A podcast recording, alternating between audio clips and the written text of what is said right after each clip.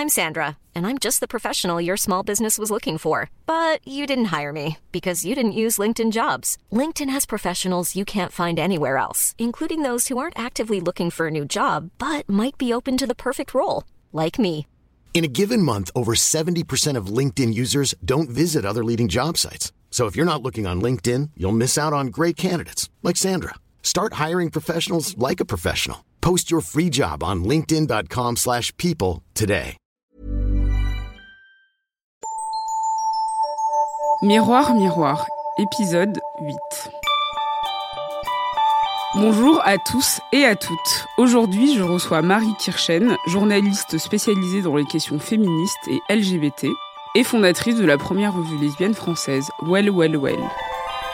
On va parler ensemble de la représentation des lesbiennes dans la société, qui est très souvent biaisée, caricaturale et linéaire. Avec Marie, on va voir qu'il y a en réalité autant de lesbiennes que de manières de le vivre, mais surtout de les représenter. Pour cet épisode, je vais être obligée de tutoyer Marie, puisqu'on a bossé ensemble pendant trois ans à BuzzFeed, et c'est vraiment impossible pour nous de faire semblant de nous vous voyer. Bon, salut Marie. Salut. Merci d'avoir accepté l'invitation. Alors, comme je le disais, tu es la fondatrice de Well Well Well, première revue lesbienne en France. Est-ce que tu peux nous expliquer comment est né ce projet?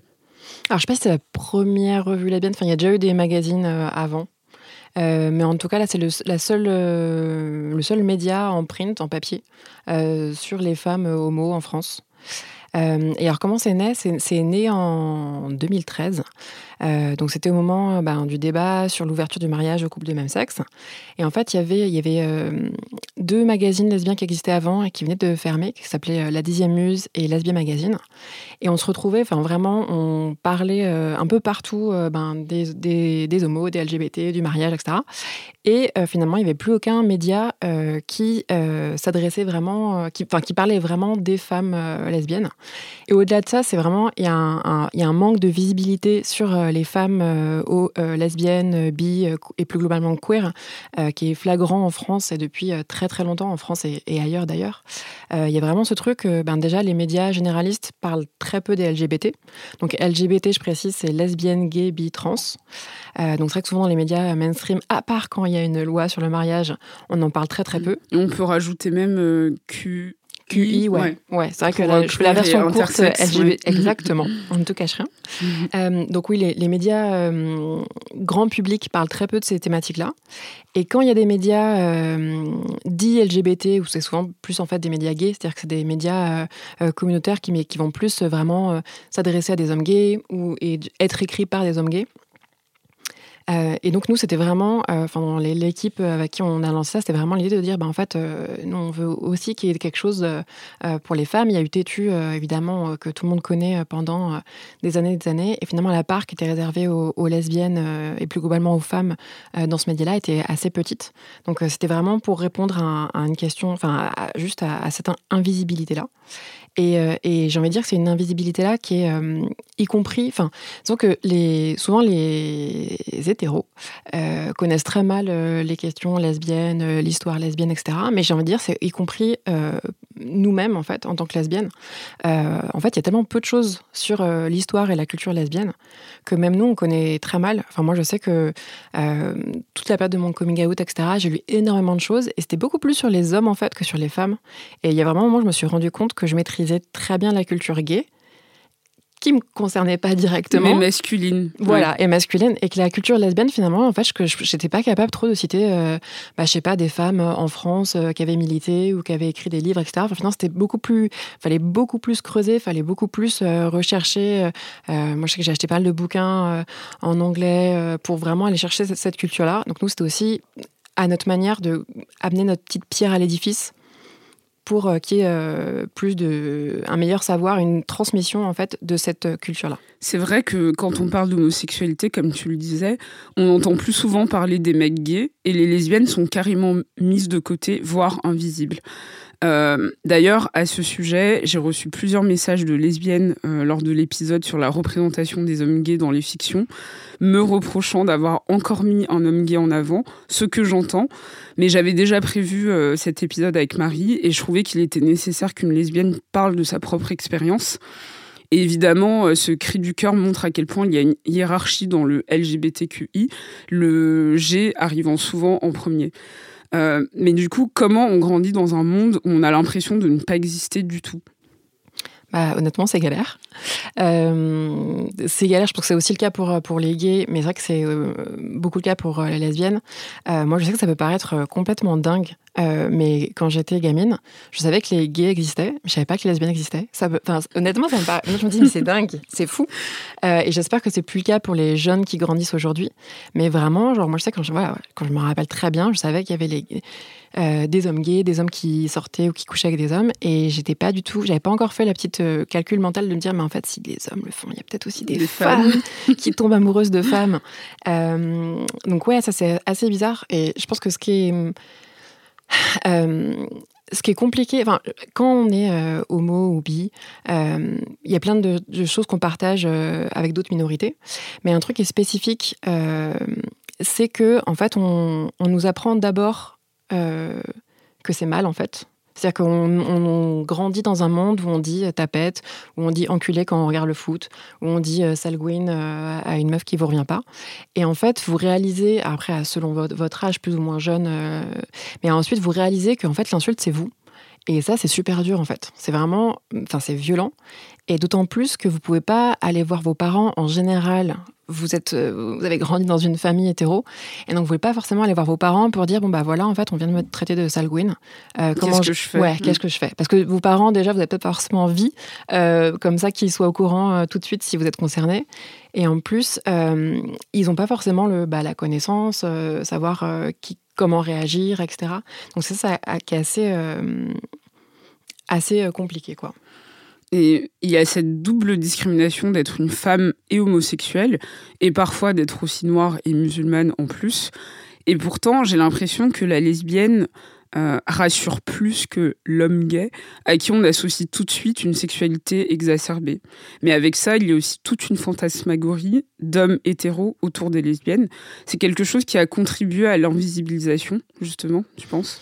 Bah, je pense que c'est vrai que sur les lesbiennes, il y a vraiment un truc complètement paradoxal. Enfin, il y a vraiment deux images de figures complètement contradictoires. C'est-à-dire que déjà, effectivement, il y a une image extrêmement euh, un peu désexualisée des lesbiennes. Euh, il y a vraiment l'idée euh, ben, que en fait la sexualité c'est quoi? Euh, C'est un pénis qui rentre dans un vagin pour plein de monde encore aujourd'hui. donc quand c'est le cas des gays, ben effectivement il y a la question de la sodomie, qui il y a plein d'hétéros qui freak et qui ah la sodomie, bref, qui ont vraiment un problème avec ça. et du coup pour les lesbiennes, ben, en fait il y a l'idée qu'il se passe rien. C'est-à-dire qu'à moment où il n'y a pas de pénis, enfin on a tellement une sexualité qui est centrée sur le pénis qu'à partir du moment où il n'y a pas de pénis, du coup, il y a l'idée que en fait, c'est pas du vrai sexe. Euh, moi, j'ai plein d'histoires autour de moi de, euh, de femmes lesbiennes qui rapportent qu'elles ont été voir, euh, par exemple, une gynéco.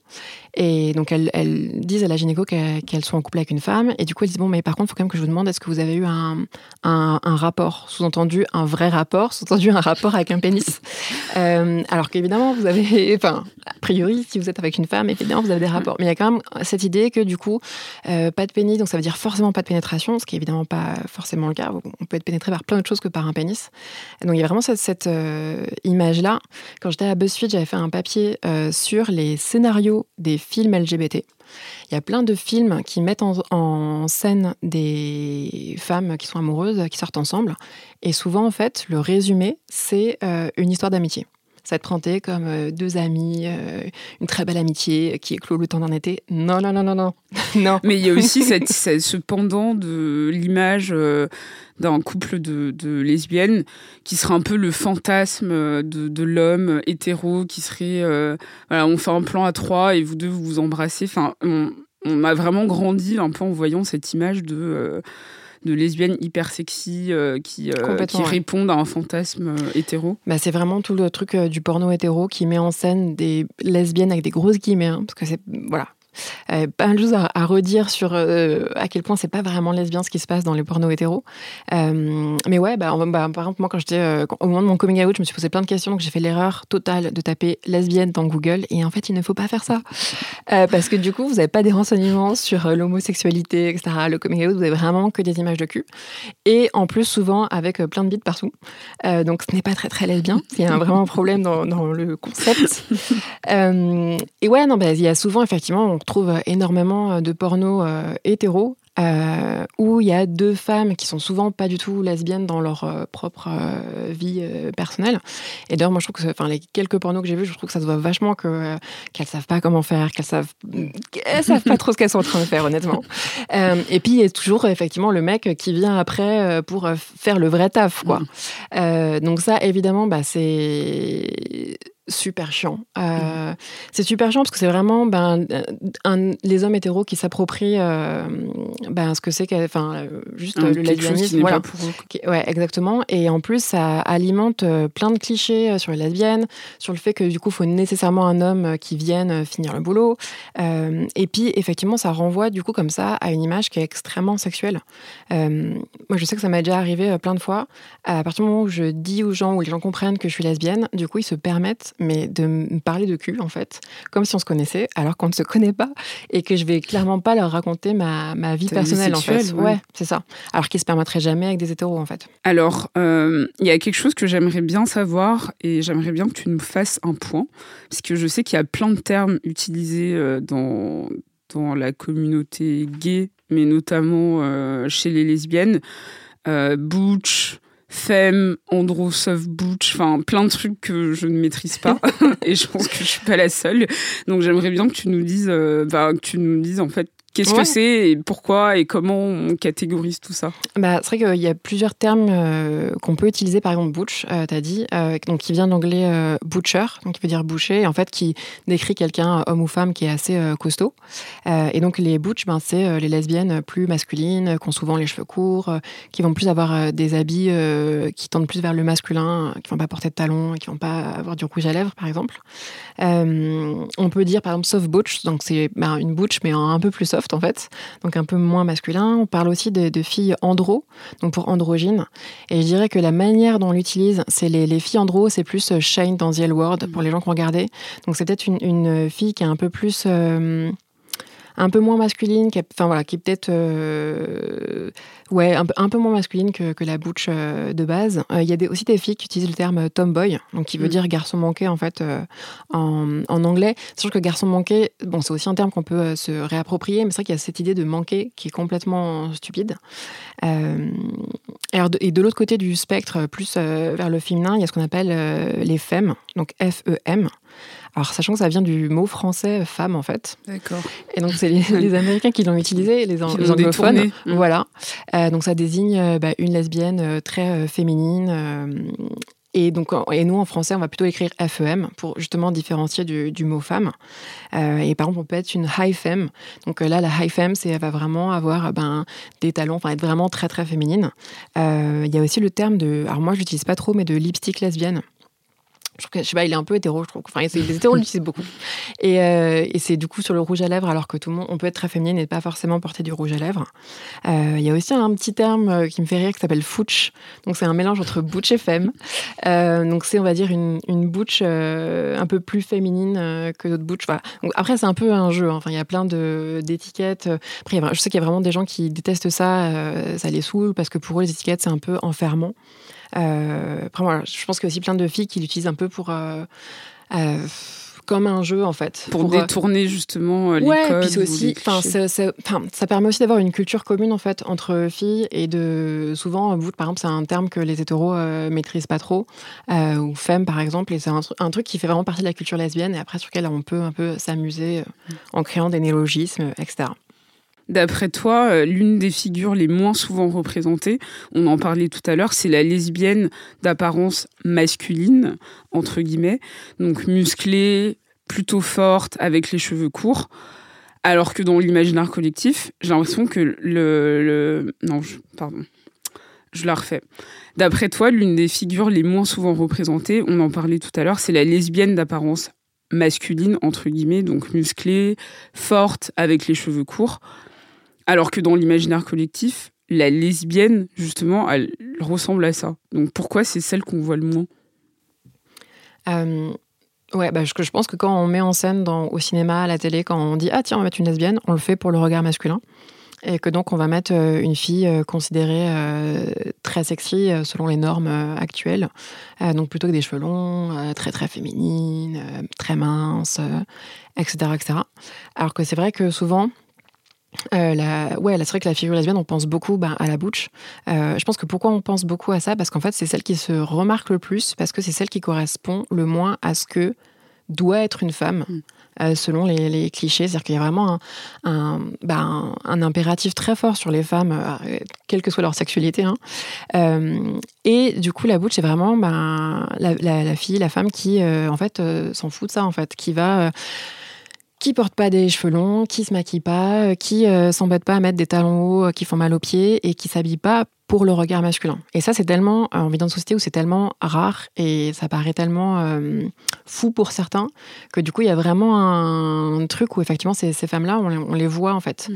Et c'est vrai que la lesbophobie, c'est très souvent euh, aussi dirigé euh, euh, vers des femmes butch, euh, même pas tellement pour leur orientation sexuelle, mais aussi vraiment pour euh, le fait, leur genre en fait, la manière dont elles se présentent euh, au monde. Et ça, Et c'est puis il y a cette idée, c'est comme si on, on pouvait pas être butch et hétéro. Oui, en Enfin, plus, effectivement, on peut complètement être euh, butch et. Enfin, alors, je sais pas si on peut être butch. En tout cas, on peut être très masculine et être hétéro, avoir les cheveux courts et être hétéro. Euh, donc, c'est vrai que c'est un, un peu un truc euh, très cliché où c'est vrai que plein de fois, j'entends des gens dire Ah non, mais elle, elle est trop, euh, elle est trop gouine, alors qu'en fait, elle était juste hétéro, elle avait juste les cheveux courts, en fait. Donc, il y a vraiment ouais, un truc complètement. Mais c'est ça, c'est ce qu'on impose aux femmes, en fait, d'être forcément dans ce type-là de, de féminité. Alors que être butch, c'est aussi dire Ben, en fait, moi, je suis une femme et en fait, j'ai juste envie de m'habiller comme ça, en fait. So- Souvent que les gens disent ah mais pourquoi elles essayent de ressembler à des hommes, de se faire passer pour des hommes? En fait non, c'est juste faut arrêter. Les hommes ne sont pas le centre de l'univers. Euh, c'est tout simplement elles ont envie de s'habiller comme ça en fait. Et à contrario, il y a la lesbienne femme.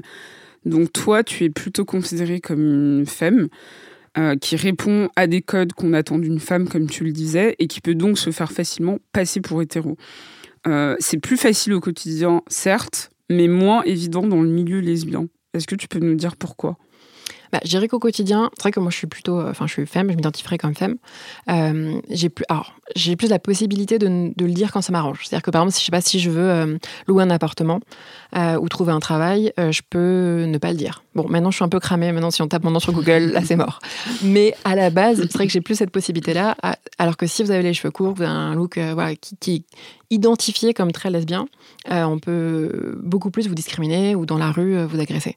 Après, ce que je dirais, ce qui se passe, c'est que dans la communauté. Après, je pense qu'il y a aussi beaucoup de butchophobie dans la communauté. Euh, lesbienne et LGBT. C'est un peu comme pour euh, la figure de la folle chez les gays. C'est-à-dire que comme c'est euh, effectivement sur les lesbiennes, un des clichés, c'est euh, la fille très masculine. Du coup, il y a plein de filles lesbiennes ou bi qui, dans la communauté, vont avoir des discours extrêmement butchophobes, euh, qui vont dire ah, on m'a- ça m'a plein de fois, on m'a dit ah toi au moins tu ressembles à, à une fille, etc. Et Arrêtez de dire ça. Euh, parce qu'il y a vraiment un truc où, du coup, comme c'est un stigmate, les gens veulent le mettre à distance, en fait, et veulent vraiment s'en distancer. Y compris, j'ai déjà vu des filles extrêmement masculines euh, dans leur look, qui surtout ne se définissaient pas comme butch, parce que c'était un, stigmate, c'était une figure euh, repoussoire, et donc elles voulaient pas du tout être s'identifier comme ça. Après, je dirais pour pour les femmes, ce qui peut se passer, c'est que du coup, au sein de la communauté, on va peut-être moins vous croire. C'est-à-dire que, par exemple, il y avait un article dans Diva Magazine euh, il y a quelques, quelques années, euh, donc qui est le magazine lesbien euh, anglais, euh, sur le fait qu'il y avait des, des cas de filles lesbiennes très féminines qui s'étaient fait refouler des bars lesbiens ou, de- ou des bars euh, homo en Parce général. qu'on les croyait pas. Ouais, parce qu'on disait en fait, t'as un look trop hétéro, t'es hétéro, donc tu rentres pas. Donc il y a plus ça, mais euh, voilà, après. bon, après, faut. Moi, on, on m'embête moins maintenant. Du coup, euh, lors d'un coming out lesbien, il y a souvent toute une évolution vers the look, entre guillemets. Ça peut passer par les cheveux, les piercings. Toi, qu'est-ce que ça a été? Enfin, qu'est-ce que qu'est-ce que tu as utilisé comme apparat pour, euh, pour, pour faire cette, euh, ce cheminement? Ouais, bah c'est vrai que. Après, c'est pas obligatoire, tout le le fait pas, mais c'est vrai que souvent, au moment du coming out, on peut changer un peu de look. Euh, par exemple, se couper les cheveux. Euh, bah, par exemple, dans The L Word, euh, il y a Jenny au début de la saison 2 donc, qui s'assume lesbienne, qui se coupe les cheveux, puis en fait, finalement, elle, va se refaire repousser ses cheveux très très longs. Donc il y a vraiment des gens pour qui c'est plus transitoire. C'est vraiment au moment du coming out, on a envie en fait de.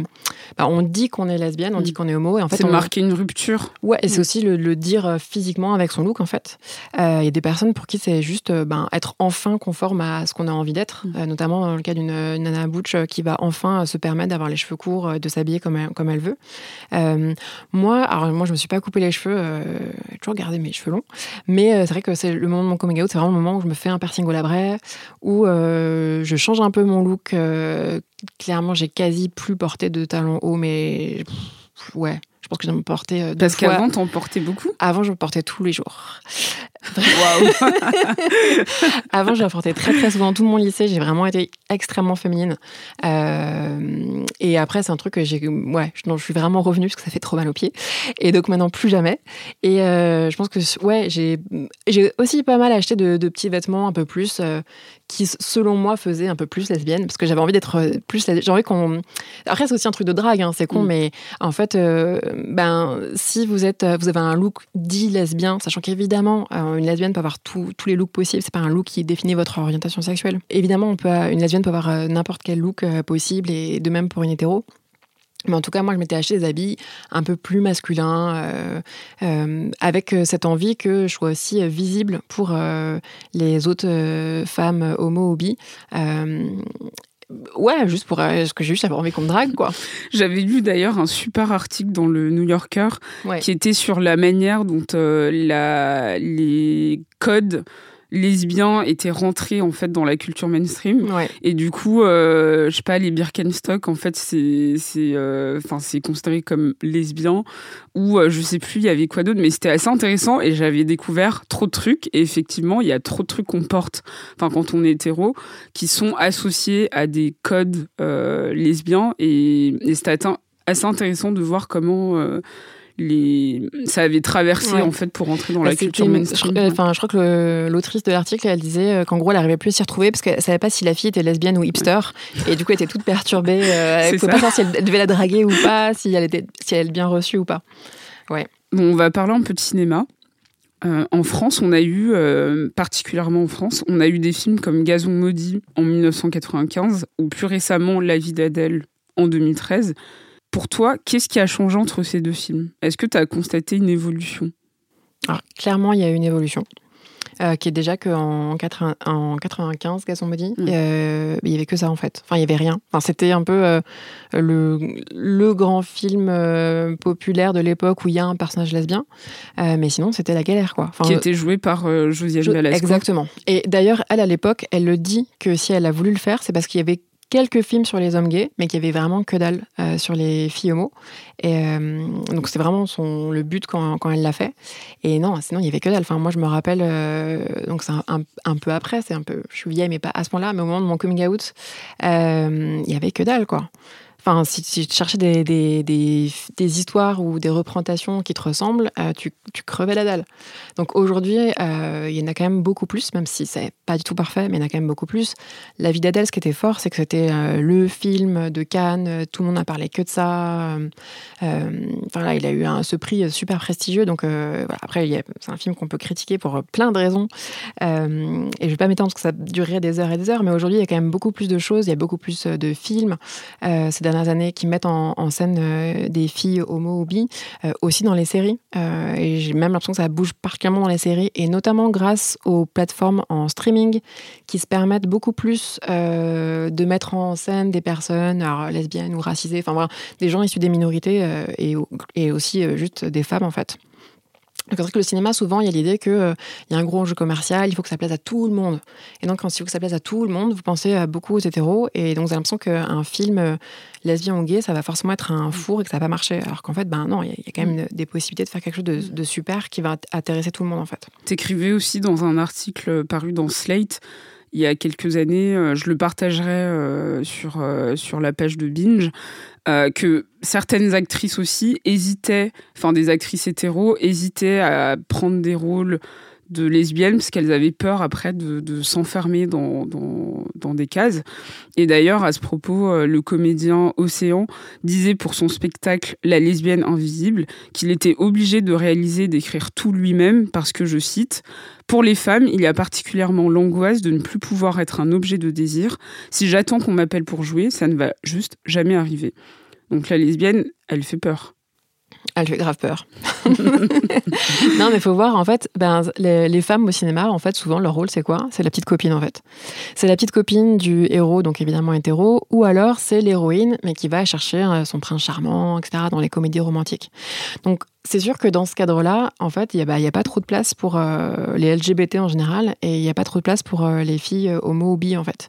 Donc, ça, c'est un vrai problème. Et, et évidemment, d'où ça vient, c'est aussi, euh, ben, ça vient du fait que globalement, c'est quand même, euh, il y a très peu, enfin, il n'y a pas assez de femmes dans le monde du cinéma. En tout cas, enfin, moi, j'avais des chiffres euh, bah, que j'étais dans mon papier. C'est, par exemple, il y avait une enquête du CNC, donc ça date de 2012, de 2012 mais le, les chiffres qu'ils avaient, c'est que les femmes, le pourcentage des femmes parmi les réalisateurs de long métrage, c'était 23%.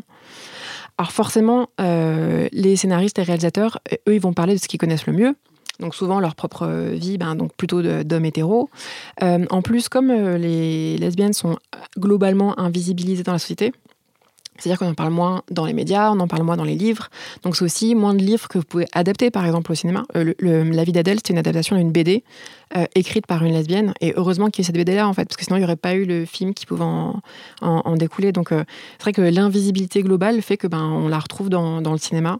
Euh, avec ce biais-là. Et pareil, alors j'ai un petit coup de gueule, il y a un film qui va sortir bientôt, euh, qui est le nouveau film de Karen Knightley sur la vie de Colette, s'appelle Colette, ça sort en janvier.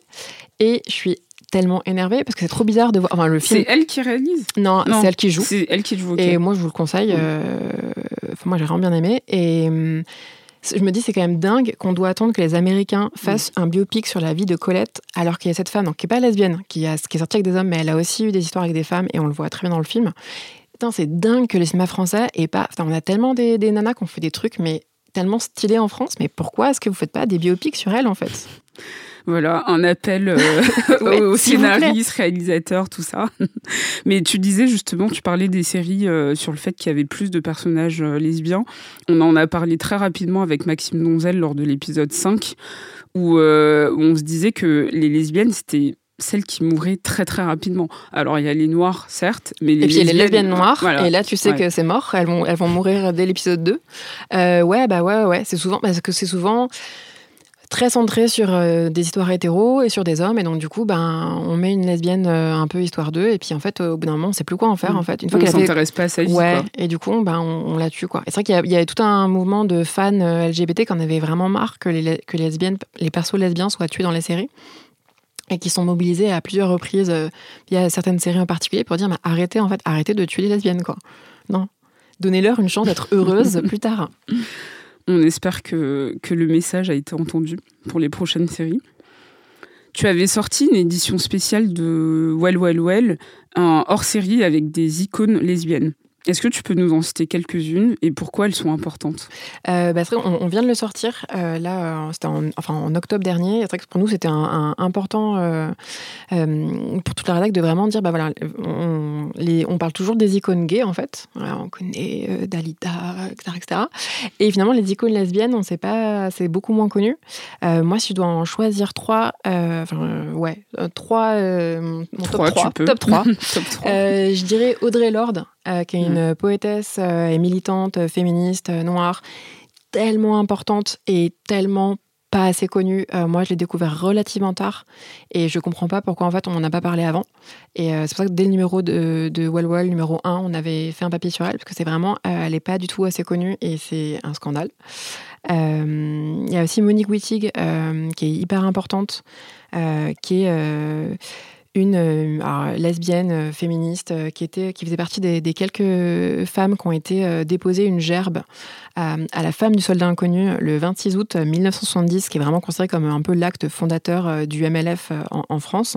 donc c'est vraiment une personne hyper importante qui a notamment écrit La pensée straight et vraiment il faut la lire. Elle a, ouais, elle a vraiment un apport théorique extrêmement fort. Et, et dernière personne, j'ai envie de dire Amélie Mauresmo, qui était une des toutes premières sportives en France à faire son coming out, c'était en, en 99, et elle s'est vraiment pris un saut de merde, mais incroyable. Euh, Enfin voilà, c'est vraiment, enfin les guignols de l'info à l'époque euh, que on aime bien, ils nous font rire, etc. Mais il avait vraiment, euh, il avait représenté, euh, en gros, elle avait un corps mais plus musclé que Schwarzenegger. Elle avait une voix hyper rauque, hyper, euh, et c'était vraiment se foutre de la gueule. Enfin c'est vraiment la lesbophobie de base. Donc elle est lesbienne, elle est pas exactement dans la féminité la plus classique. Donc du coup, comme c'est pas Marilyn Monroe, on va se foutre de sa gueule et dire qu'elle est très masculine, au point que de la faire complètement ressembler à un homme. Et ça, c'était Ouais, c'était vraiment naze.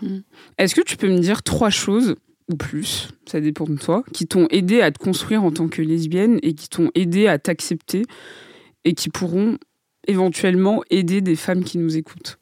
Alors, en côté film, euh, donc au moment de mon coming out, euh, donc d'avoir la vingtaine, euh, donc il n'y a pas grand chose comme film à l'époque, mais il y a un film que j'ai beaucoup aimé qui s'appelle Bound euh, des Charles Wachowski. C'est leur tout premier film, donc euh, qui ont ensuite fait euh, Matrix, euh, Sense8 euh, et plein de films extrêmement bien. Et, et ça, ça j'avais vraiment trop aimé. C'est les deux nanas sont super sexy. Euh, Il y a une qui est très butch, une qui est très femme, euh, et le film est vraiment pas mal. Donc ça, je le Ça conseille. parle de quoi? Euh, c'est un polar. Je veux pas trop raconter toute l'histoire, mais c'est un polar et c'est vraiment chouette. Euh, après, ça peut-être un peu vieilli. Euh, Je dirais qu'aujourd'hui, si j'étais, euh, j'avais 20 ans aujourd'hui, peut-être plus se tourner vers Carole ou vers La Belle Saison. La Belle Saison, c'est un film français qui est vraiment super. C'est une sorte d'amour sur fond de MLF et vraiment, on n'en a pas assez parlé. Il est vraiment très chouette et je pense qu'il n'a pas été assez vu. Euh, donc il y a ça côté, côté film. Euh, après, en livre, je sais que moi, j'avais découvert euh, tout le travail d'Alison Bechdel, donc, euh, qui est BDaste, et no- notamment qui a fait euh, Dykes Watch Out For, donc traduit en français Les Gwyn à suivre.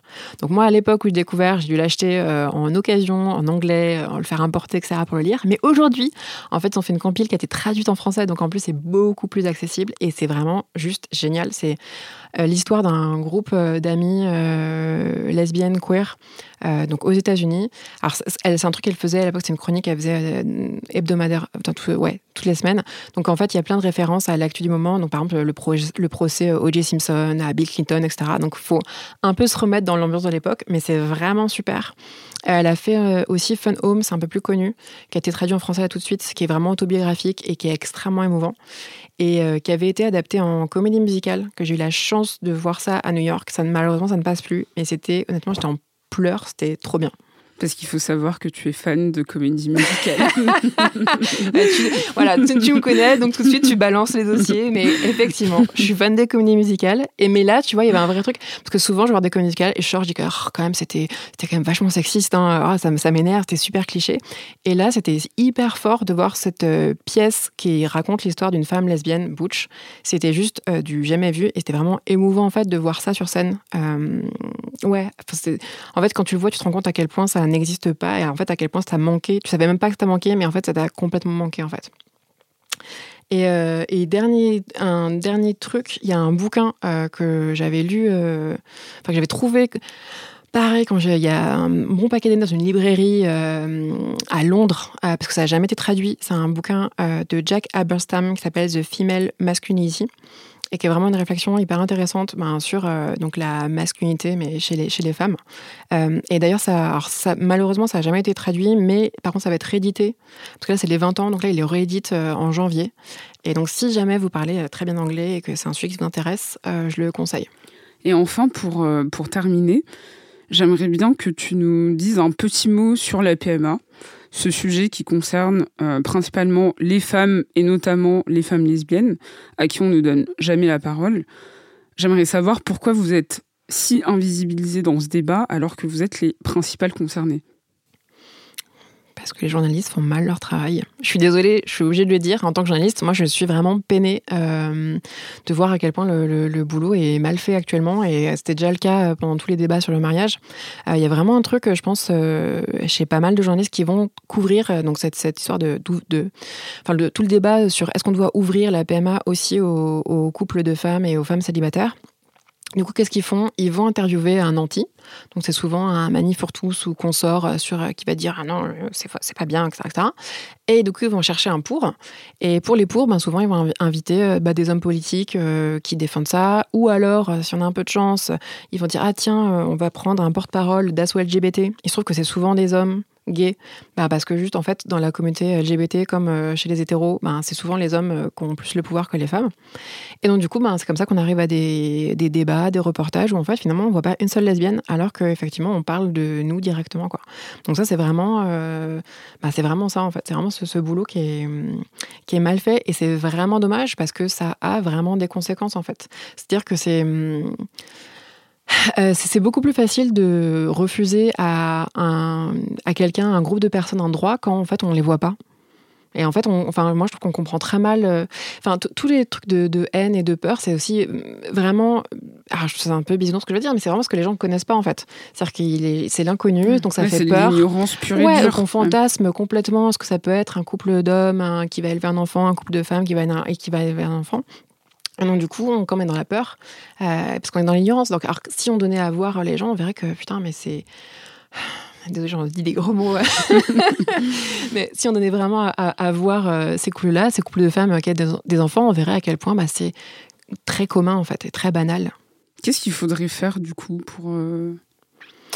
Bah, faudrait que les journalistes fassent mieux leur boulot et qu'ils aillent vraiment euh, bah, au cœur du sujet. de quoi on parle De est-ce qu'un couple de femmes euh, peut, doit élever un enfant? Bah, Allons voir euh, ces couples de femmes, allons voir les enfants qui ont été élevés par des couples de femmes pour qu'ils disent comment ça s'est passé. Et, et, voilà, donc, mais ça, c'est vrai que c'est un truc auquel ils pensent pas assez à faire. Quoi. Ils y pensent pas.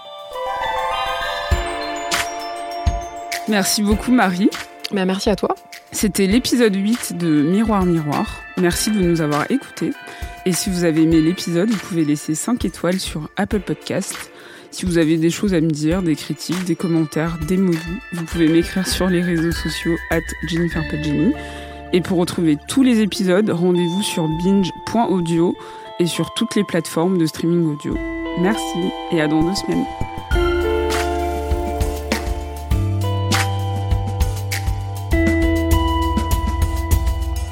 Binge.